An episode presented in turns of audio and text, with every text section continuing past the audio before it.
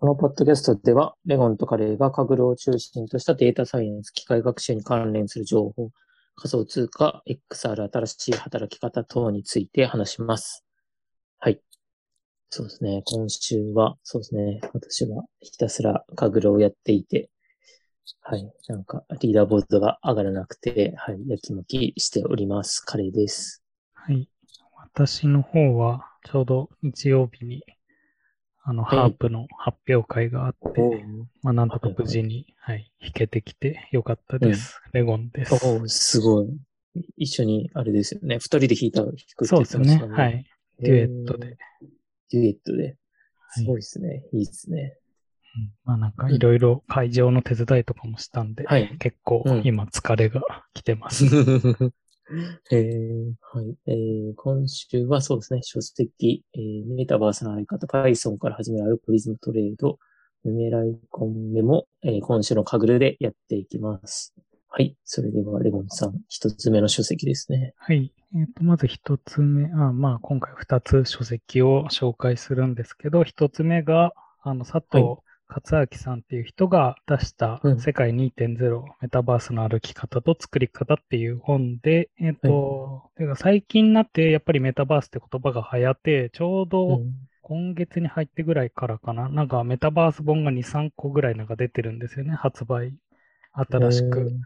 で、はい、まあ、その中でもやっぱりその派閥みたいのがやっぱりあって、こう、もともとメタバースの出身の人とか、なんかこの、はい、まあなんかいろんな派閥の人がいるんですけど、自分はまあこれが一番読みやすいというか、あの、ちょっと立場が近いとか手伝ったりもしてたんで、はい、ちょっと一冊読んでみて、はい、中身見たんですけど、うん、結構良かったですね。で、内容的には、えっ、ー、と、最初の、まあ、前半あたりで、あの、なんでメタバースが今後来るんだみたいな説明ですね。それで今現状どういう課題があってとか、それでなんかその以前に流行ったようなあのもの、ゲームとは違って今何が新しく来るのかみたいなところを説明されてるんですけど、自分的に結構あのいいなと思ったのは後半のところで、後半になってくると、まあ、そのメタバースを作りますと、はい、けど単純に、あの側だけができたメタバースになっても、中に人がいなくて、経済が回ってなかったら、それは全然メタバースにやっぱなりにくいというか、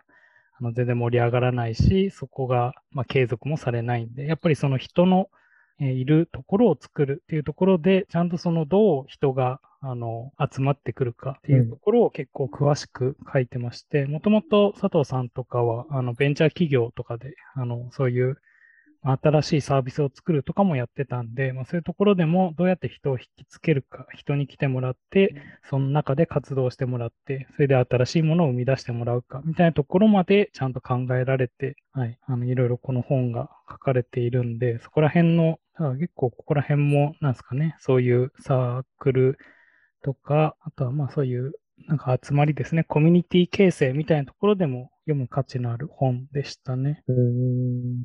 目次で言うと、その人のいるところを作るっていうのは第何章のところですか、えっ、ー、と、もう第3章のところから世界の作り方っていうところでも生態系っていうところでもう実際のエコシステム、うんうん、実際に自然にあるものっていうのはなんでそこで、まあ、あの、ちゃんとこう回っているのかみたいなところをもうちょっとあの、メタ側というか、あの、ちゃんと、うんうん、あの、なんですかね、その情報をしっかりと、あの、はい、分析して、はい。はい、それについて、うん、まあ、その空間と生態系っていう2つの要素が、まあ、重要だよねっていうところから、あなんで、それで言うともう2章か。うん、2章からもうその、なんでめ、どうやってメタバースを作っていけばいいかみたいな。メタバースというよりも世界ですね。どう世界を作れるかみたいな。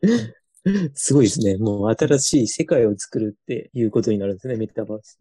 結局そういうことですもんね。まあ、この中でも出てくるのがマトリックスみたいな、うん、そういう、まあ、仮想の世界っていうところでも、こう人が暮らしている場所っていうのを作るっていう意味でも、もう新しい世界を作るっていうところで結構もう定義してますよね。はい。うん、まあ、なんで自分もこの本読んでもうちょっとそこら辺の、はい、より、うん、あの、メタバースに、まあ、興味が持てて、はい。うん、普段もそこら辺も機械学習とかでそういうのを触ったりもしてるんで、はい。もっとそういう解像度を上げていけるような貢献ができるといいなと思いますね。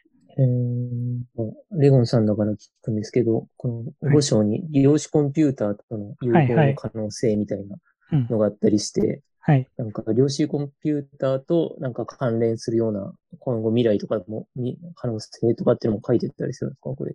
あの、やっぱりその情報量っていうのはどんどん増大していって、もうリアルの世界までの情報をリアルタイムに処理するっていう、うん、そういう VR 空間を作るには、やっぱり量子コンピューターぐらいの計算量は必要だよねっていう話で、うん、まあ、量子コンピューターも出てきてましたね。はいはい、まあ、単純に今の、あの、なんですかね、あの、例えばかけるだけのあの、VR 機器とかもありますけど、それだけだと通信量とか、その提供できる情報量っていうのが限られちゃうんで、まあ、ちゃんとそういうのが本当に実際の本当の世界を作るっていうにはもっと足りないから、もっとそういう計算処理なり、はい、どんどん必要になってくるねっていうのと、あとその世界自体もまあ無限に作られていくのであれば、そういう人がいちいちこう手で作るんじゃなくて、やっぱ AI 的なもので作っていく必要がありますと。で、そうなってくると、やっぱりそういう AI のあの、まあ、学習させて、あの新しくも自動的に、作っていけるような世界みたいなのも考えるときには、やっぱりその量子コンピューターなり、はい、があの必要になってくるし、まあそこら辺をやっぱ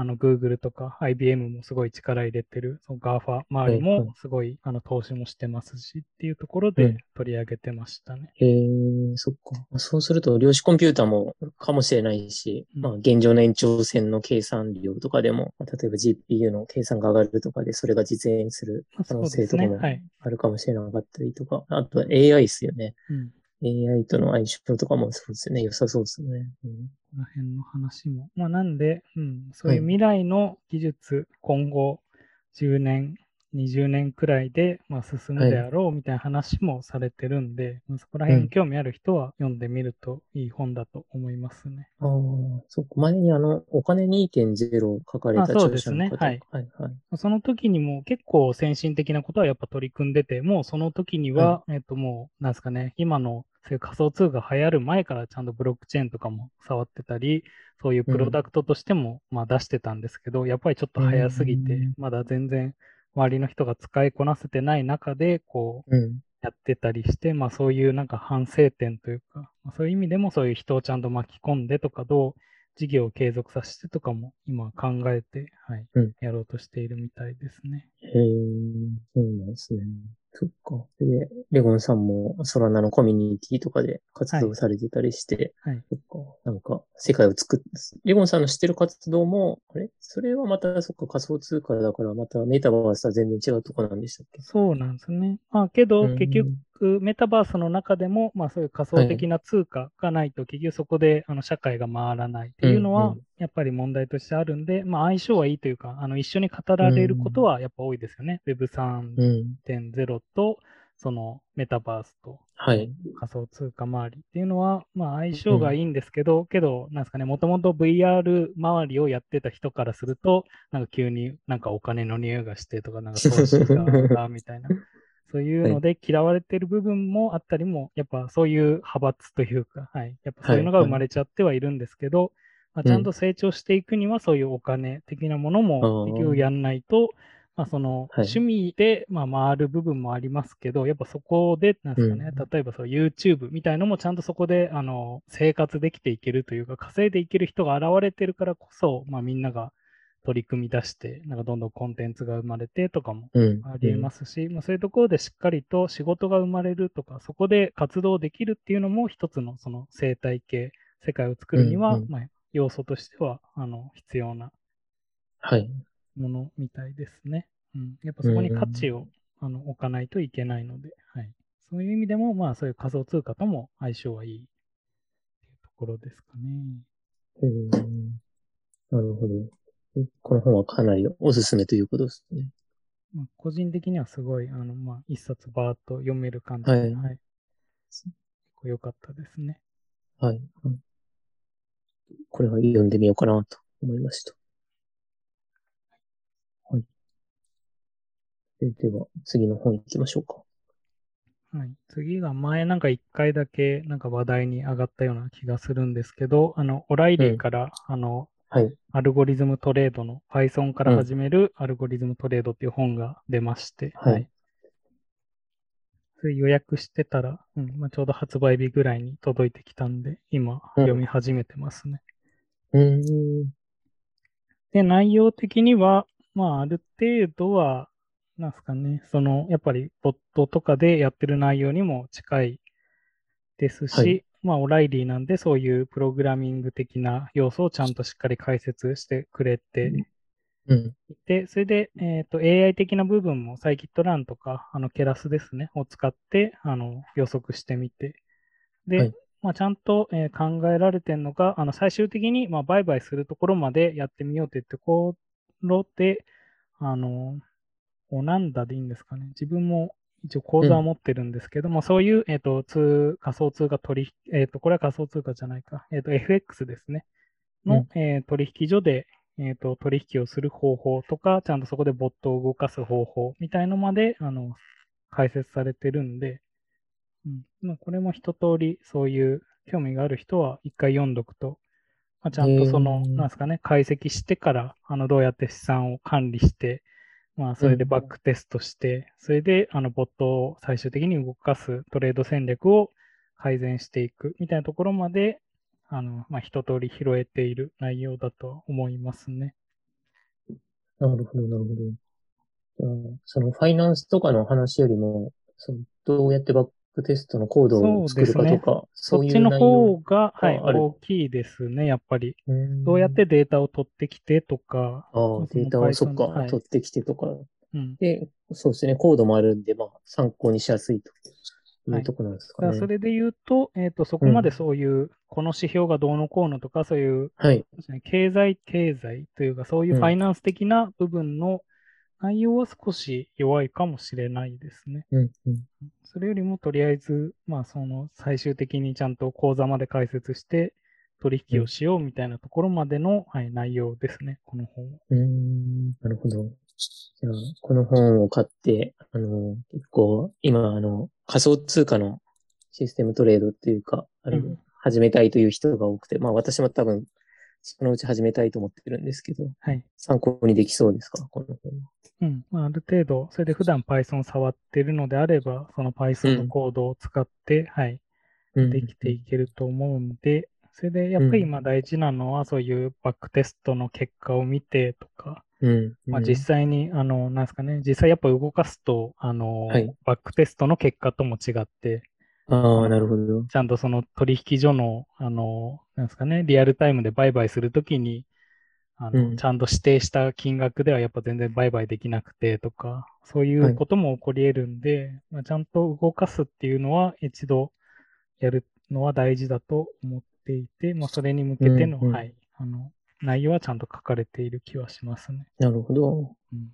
ちなみに過去の例えばデータとか、まあ、なんでしょうね。その、ね、値動きの情報だとか、まあ、株だ、うん、まあ、板の情報みたいなのを取ってきて、はい。そういうのって普通は手元でどういうデータに持つことが多いんですかね。あの、パンダスデータフレームで、例えばピックルで固めるのか、うん、それとももうデータベースに入れちゃまあ、ゴリゴリやる人ならもう手元でデータベースとかにするんですかね。うん。自分も今考えてるのはやっぱりデータベースまで持ってっちゃいますね。うん。Google のビッグクエリーなり使って。はい。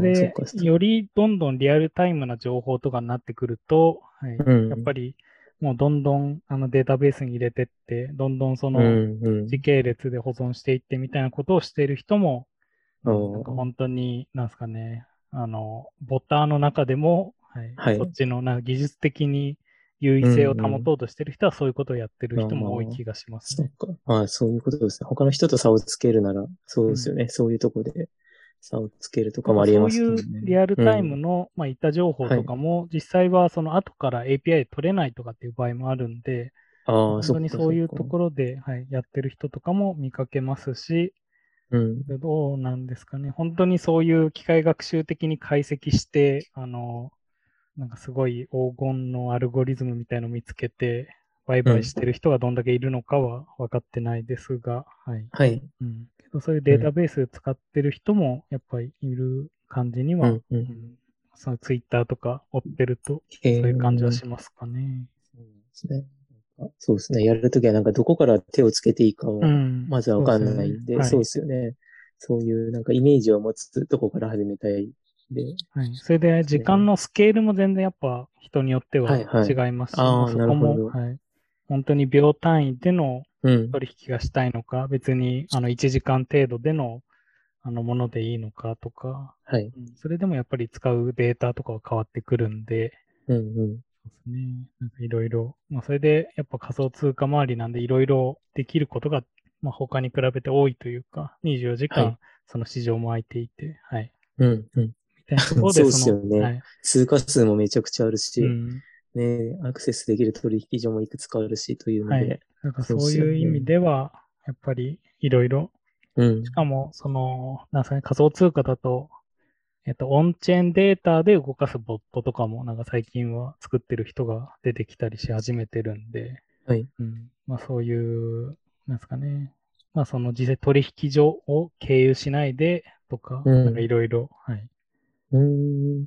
え、オンチェーンデータというのはどういう意味なんですか？えっと、まあ、そのロジック、取引のロジック自体をブロックチェーン上に入れちゃって、うん、そこで売買をさせて、利益を稼ぐボットみたいなものを作ったりとか、はい、うん、してる人も、うん、何人か見かけますね。へえ、そうなんだ。それは、そうですね。ああの、完全に仮想通貨だけのあれですね。そうですね。はい。株とかではそういう概念はないですね。うんしかもそうなってくると、結局もうサーバーがいらなくなるんで、いやブロックチェーン上で動いて、そのロジックでとかになったり。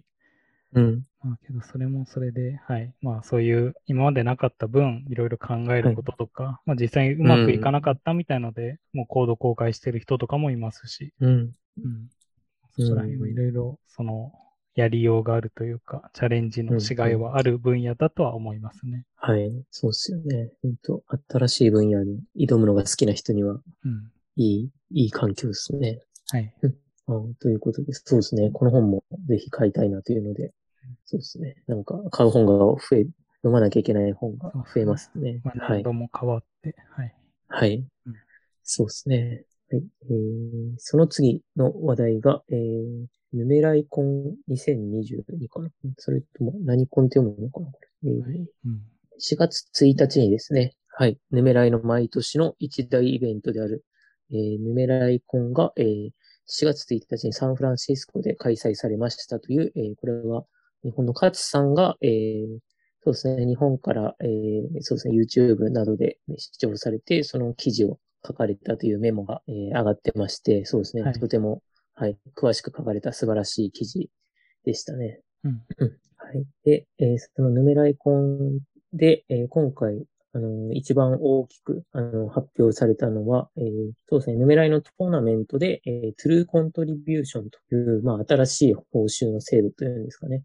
はい。そういうのが、あの、発表されて、うん、もう、そうですね、今週ぐらいのデータから、その、えー、 Numerai、えー、あの、えー、 True Contribution か、まあ、TC と呼ばれているようですけど、その TC による報酬の、はい、支払いが、えー、支払いというか、ステークが行われますということで、それの説明みたいなのがあったんですかね。はい。はい、という内容になっておりますね。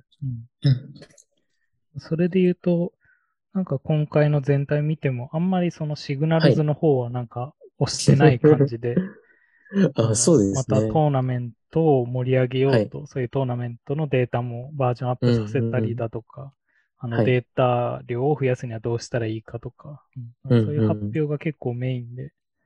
で、どっかに書いてあったから、ね、なんかシグナルズは少しなんか、後悔しているみたいな 話も、うん、あこの記事のそうですね。途中に誰かの質問みたいな、うん、失敗は何かみたいな歌でありましたよね。はい、確かに。はい、はい。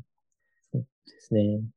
うん、またそっちのトーナメント系。けどやっぱりそのトーナメントのデータもどんどんまたデータ量が増えてくると、あの、うん、なんですかね、他のツイッターでやってる人とか見ると全然メモリがやっぱ足りないとか、うん、そういう話もすごい聞きますね。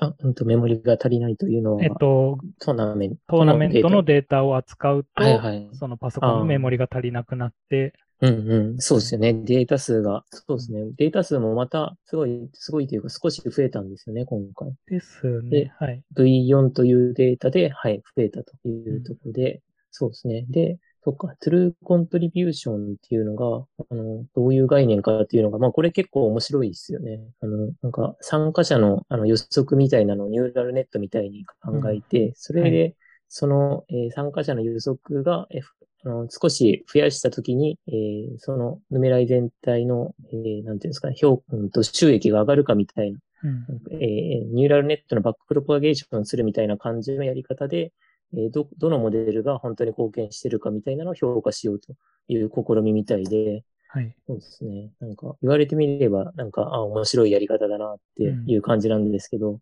うん、はい。それを実際に取り入れれる、なんか、ことができるんだなというので、なんか面白いなという感じはありますね、これ。そうですね。その、えっ、ー、と、今回の発表でも、あの、出てきた人たちが、うんはい、えっ、と、いて、あの、あれですね、名前が。えっ、ー、と、その結構大量の金額を、クラウドセンドか。はい。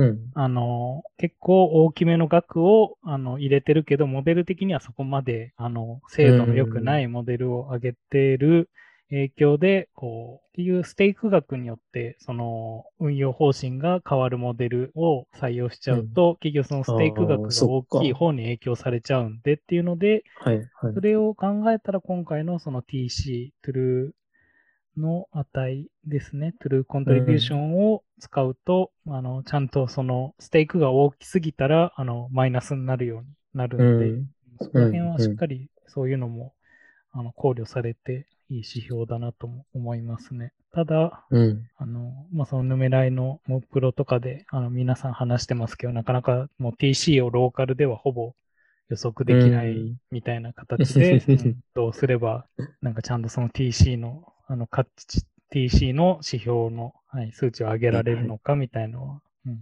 皆さんすごい苦労してるみたいですね。うん、うん、そうですね。確かに。なんかこれまではあの、相関とかにも、あの、結構、今、相関が何倍でしたっけ？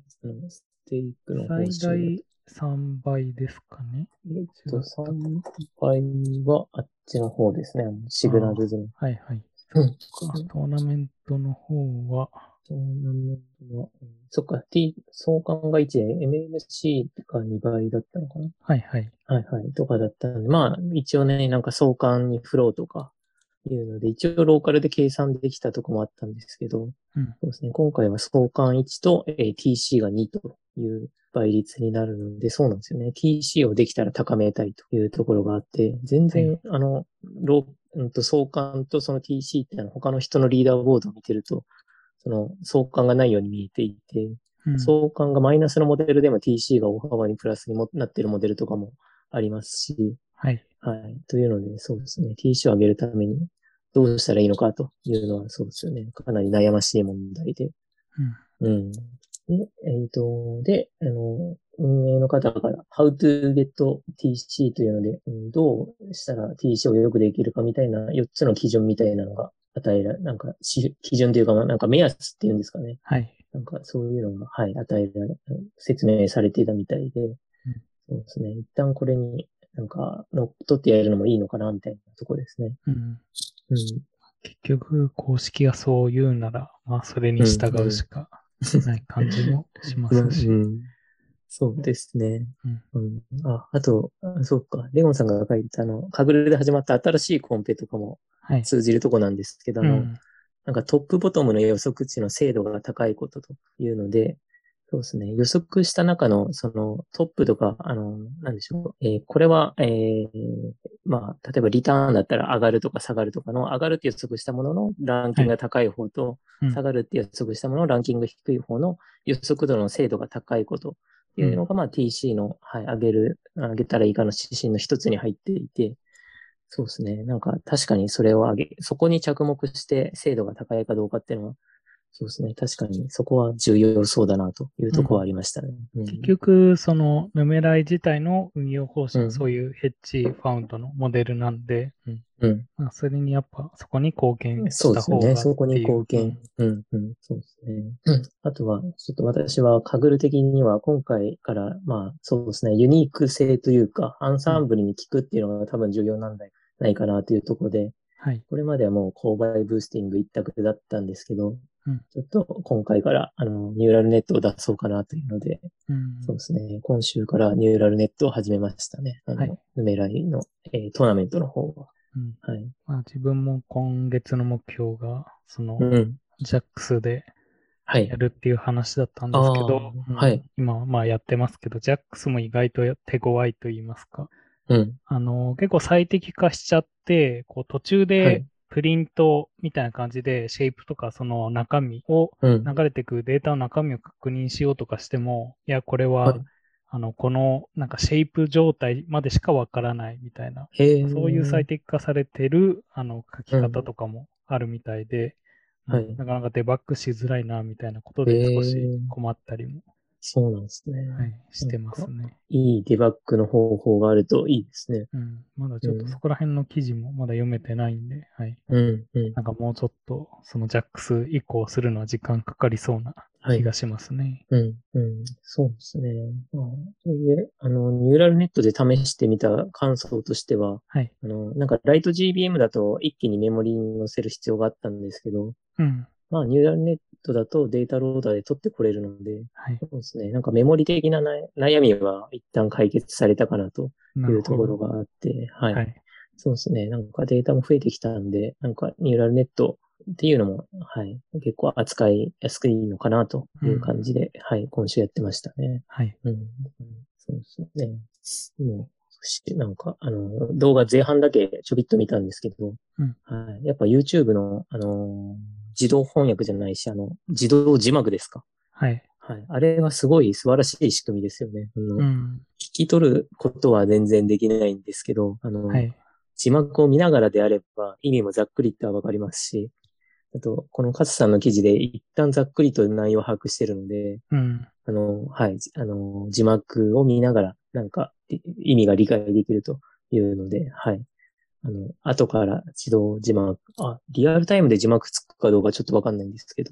あそう、はい、けど、あれですね、その自分がその最近 DAO とかで、その海外の人とミーティングするときとかは、はい、あの、Google の、うん、あの、うんうん、やつで、あの、ミーティングしてるんですけど、あの、はい、一応リアルタイムで、あのもう機能としてついてますね。その翻訳まではいかないんですけど、何を喋っているかのはい。意外と複数の人が喋っていても、この人がこう切り替わったように、ちゃんとわかるようにも表示されていて、うん、うん、まあ、もう本当にあれがないと、全然ついていけないですね。何を話してるかとか。はい、はい。いや、すごいですよね。本当リアルタイムで字幕にしてくれるという、うん、技術のおかげで、なんか、あの、かぐる、かぐらの方もみんなの、何でしたっけ？ウィナーズコールが、まあ、英語なんで、うん、はい、どう英語の、まあ、あの、やり取りするかで悩んでる方も多いんですけど、まあ、私もそうだったんですけど、うん、そうですね、その Google Meet の英語字幕機能のおかげで、うん、はい、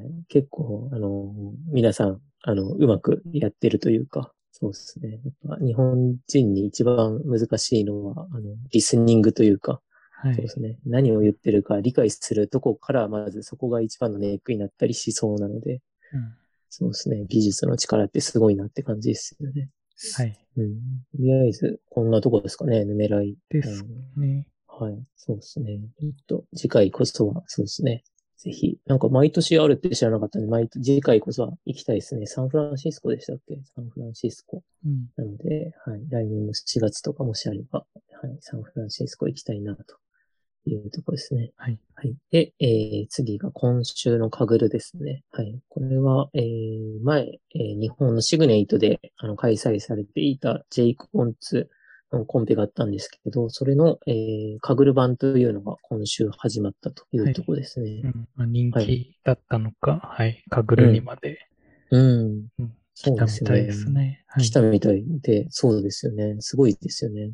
うん。うんまあ、それで、まあ、人によってはこれでそういう日本の市場のはい、あの新しいですかね、うん、そういうものが掘り起こされるというか、うん。はい。まあ、そういうことも全然起こり得るんじゃないかみたいなことを言われてますし、はい、あと個人的に気になったのが、その前のコンペでその JCONS API っていうのが公開されたんですけど、それを今回の、はい、えっと、そのカグルのコンペとは別に、あの、別途、あの JCONS API のベータ版として、あの提供開始するよっていう話があの発表されまして、はい、でこれの仕組みもなんか独特の方式といいますか、まず最初にあの応募があります。それで抽選であの使える人が選ばれます。うん、で、それでその抽選に当たった人は NFT が発行されて、うん、その NFT を持っている人が、えっ、ー、と、その JCONS API にアクセス可能。で、その NFT 自体を、だからアクセス権として、あの、譲渡することも可能みたいな仕組みにするっていう話で。うん、あ、え、譲渡もできるんですか？まあ、結局 NFT なんで、まあ、その権利を持っている人が、あの、うん、使えるっていう風になるみたいですね。すごい、新しいですね。はい。まあ、それの、えっ、ー、と、抽選が今、えっ、ー、と、うん、今応募時期かな。で、抽選日が、うん、えっ、と、18日にあって、うん。それで、えっ、ー、と、実際に、あの、アーリーアクセスが利用されて、それで6月中に、えっ、と、API のベータ版が公開されるみたいな話ですね。はい。まあ、なんで、ここら辺も使えるようになると、あの、うん、綺麗なあのデータとかが使えるんで、はい。はい、まあ、そういう。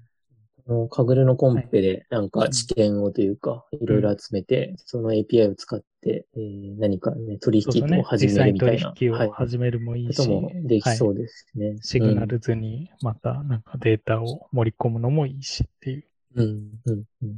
感じですね。はい。ああ、そっか。シグナル図にも、そうですね。銘柄情報とか、うん、日本株もあるんで、はい。使えるかもしれないですね。まあ、その日本のあの、株だけ解像度を上げて、あの、どこまで、あの、良くなるかはちょっと未知数ですけど。そうですね。はい、確かに。そこまでね、構成で多いわけじゃないんで。はい。はい、まあ、けど、それでもやっぱり綺麗なデータが揃うっていうのは、それだけでメリットにはつながると思うんで、はい。はい。まあ、そういう意味でも、あの、ちょっと気になる、あの、配信サービスといいますか、はい、お知らせでしたね。はい。うん、で、えっ、ー、と、このコンペなんですけど、えー、そうですね、日本株のリターン予測というところで、はい、始まってまして、はい。うん。えー、日本株のそのリターンのあの順番ですね。あの、うん、毎日、えー、今日取得して明日売った場合かなに、えー、リターンがどれが良くてどれが悪いかっていうのを、まあ、ランクで順番で予測して、その上位200と下位200のシャープレシオで評価されるというので、うん、そうですね、コードコンペのあのタイムシリーズ API というやつですね。はい。で、はい、提出して、で7、7月5日がサブミット期限で、その後の実データで評価されて、10月7日までが順位確定と。はい、いうようなコンペになってますね。はい。まあ、またそれなりに長い戦いではありますが、うん、はい。そうですね。結構そうですね。7月まで、あの、やり込む人はやり込むと思うので、うん、そうですね。本当なんか、これ、日本株の知見で稼いでた人の、そうですよね。そういうのが全部明らかになるかもしれないと。そうですね。で、一応上位の、えっ、ー、と、解放は、あの、明らかになるらしい、はい、あ、そうなんですね。みたいなことも確か。へえ、いう感じか。そうですね。10位まで賞金があるんで、うん、10位ぐらいまでのそのコードとかかわかんないですけど、そういうのも公開されるかもしれないですね、うんはい、じゃあ。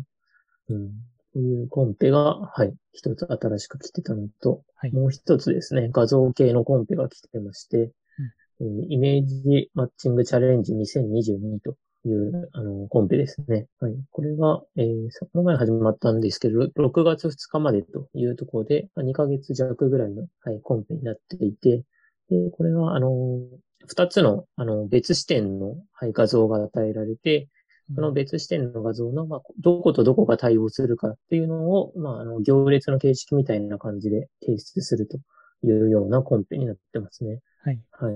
結構、多分これまでには、コンペとしてはなかったんで、まあ、研究は多分結構されてると思うんですけど、そうですね。コンペとしては、うん、はい、なかったと思うので、はい、そうですね。それを、あ、そっか、学会、学会の CVPR の、あの、えー、学会付属のコンペとしての開催となっているというところですね。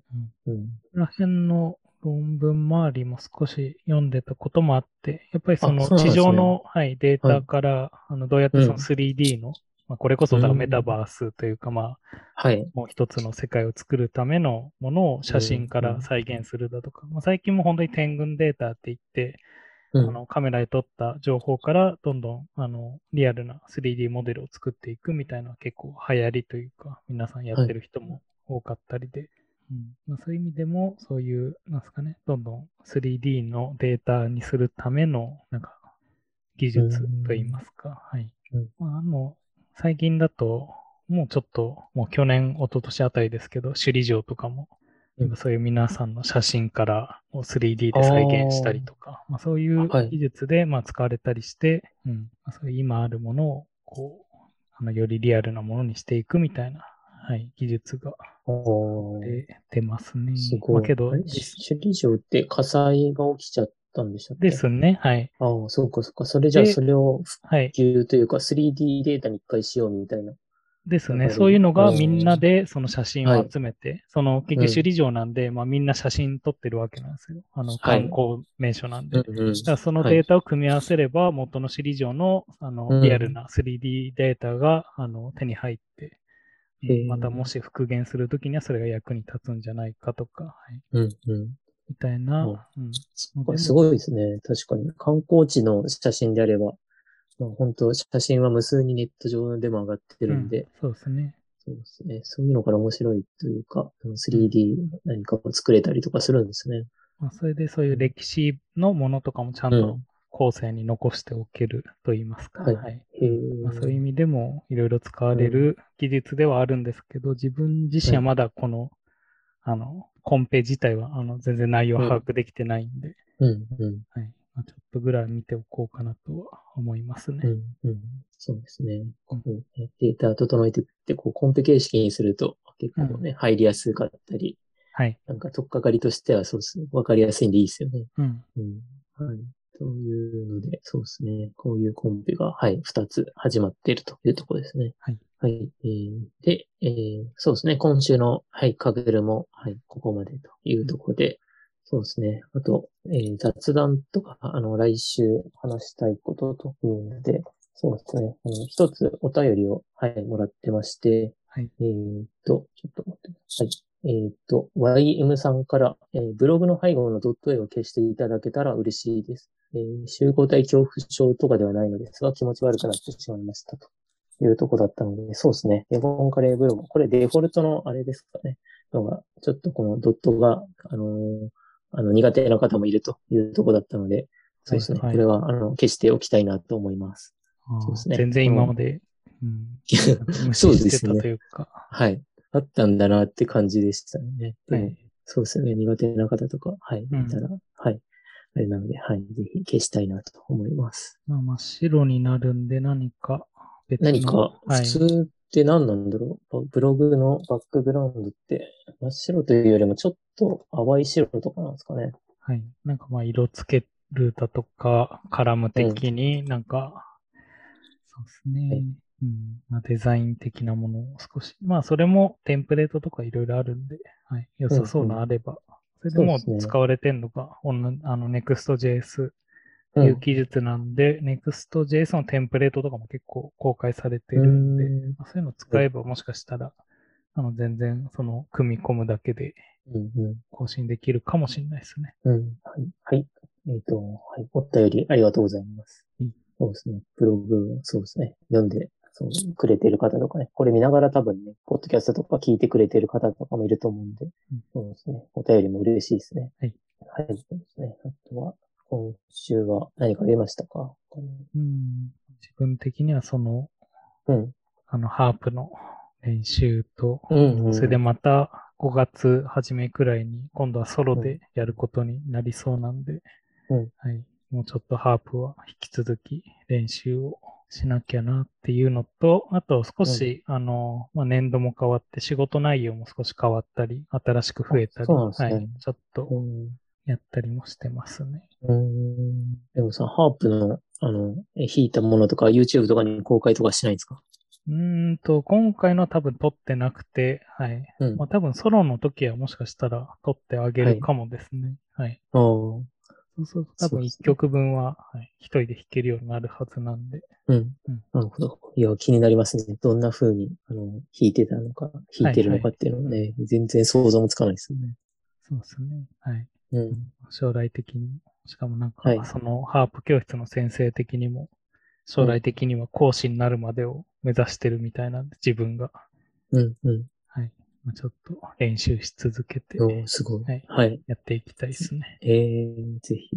うん、あこの、このポッドキャストのあの、あの、始まりの音楽か終わりの音楽とかで、うん、はい。そこの音楽に使うっていうのもいいかもしれないですね。ハープ音。はい、はい。はい昨日、昨日かな、バズってたのが、あの、うん、チェーンソーマン作者のあの、新作読み切りというので、これもジャンププラスなんですけど、あの、藤本達樹先生が、はい、えー、さよならエリという、あの、ものを、まあ、読み切りで無料というか公開してたんですけど、うん、そうですね、公開1日足らずで220万回を突破したというのがニュースになってきて、なってて、はい、そうですね、私も即読んだんですけど、うん、そうですね、結構映画を題材にした、あのー、なんて言うんでしょうね、作品で、うん、その漫画のが全部4コマで、まあ映画調なんですよね。はい、あのカットが。それで、うん、あの表現すると。で、映画の、その物語の中の、えー、なんでしょう、作者、作者じゃないし、主人公みたいな人が映画を撮って、まあ、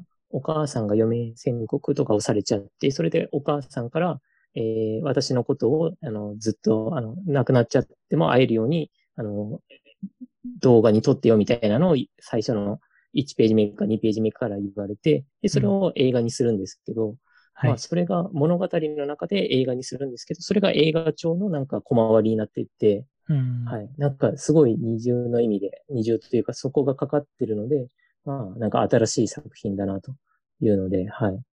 読み切りで、もう200ページもあったんですね。200ページあったんですけど、すごい食い込まれるように、あの、すごい読んでしまったので、はい。5, 5月10日まで無料公開か。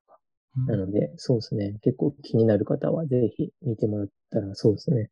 本当になんか、うん、すごい、すごい表現だなというか、この、あの、読み切りの漫画だから、あの、本じゃなくて読み切りなんか、ウェブでこう終わりがずっと横にページがめくっていくんですけど、どこで終わるかって全然わかんないんで、はいはい、あ、終わりかなと思ったら、まあまだ続きがあったみたいな読み方がするんですけど、映画も似たようなところがあって、うん、映画もまあ大体90分とかまあ何分ぐらいってわかるけど、いつ終わるかっていうのはまあ正確には実際わからないじゃないですか。はい。なんかそれと同じ体験がこのウェブ漫画だとできて、多分単行本だとそういう体験はなかなかできないと思う、まあ、はい、思うんで、まあ、Kindle でもね、うん、下にこう表示とかされちゃうんで、うん、はい。なんか、ウェブ漫画ならではのこう、面白さと、その映画にかけたという意味で、結構面白い漫画だったなと思うので、うん、はい。すごい表現だなという感じでした。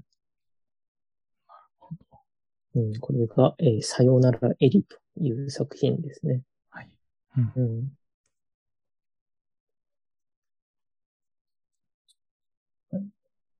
こんなとこですかね、今週は。ですね。はい。それでは、はい、今週はこれで終わりたいと思います。はい。はい、ありがとうございました。ありがとうございました。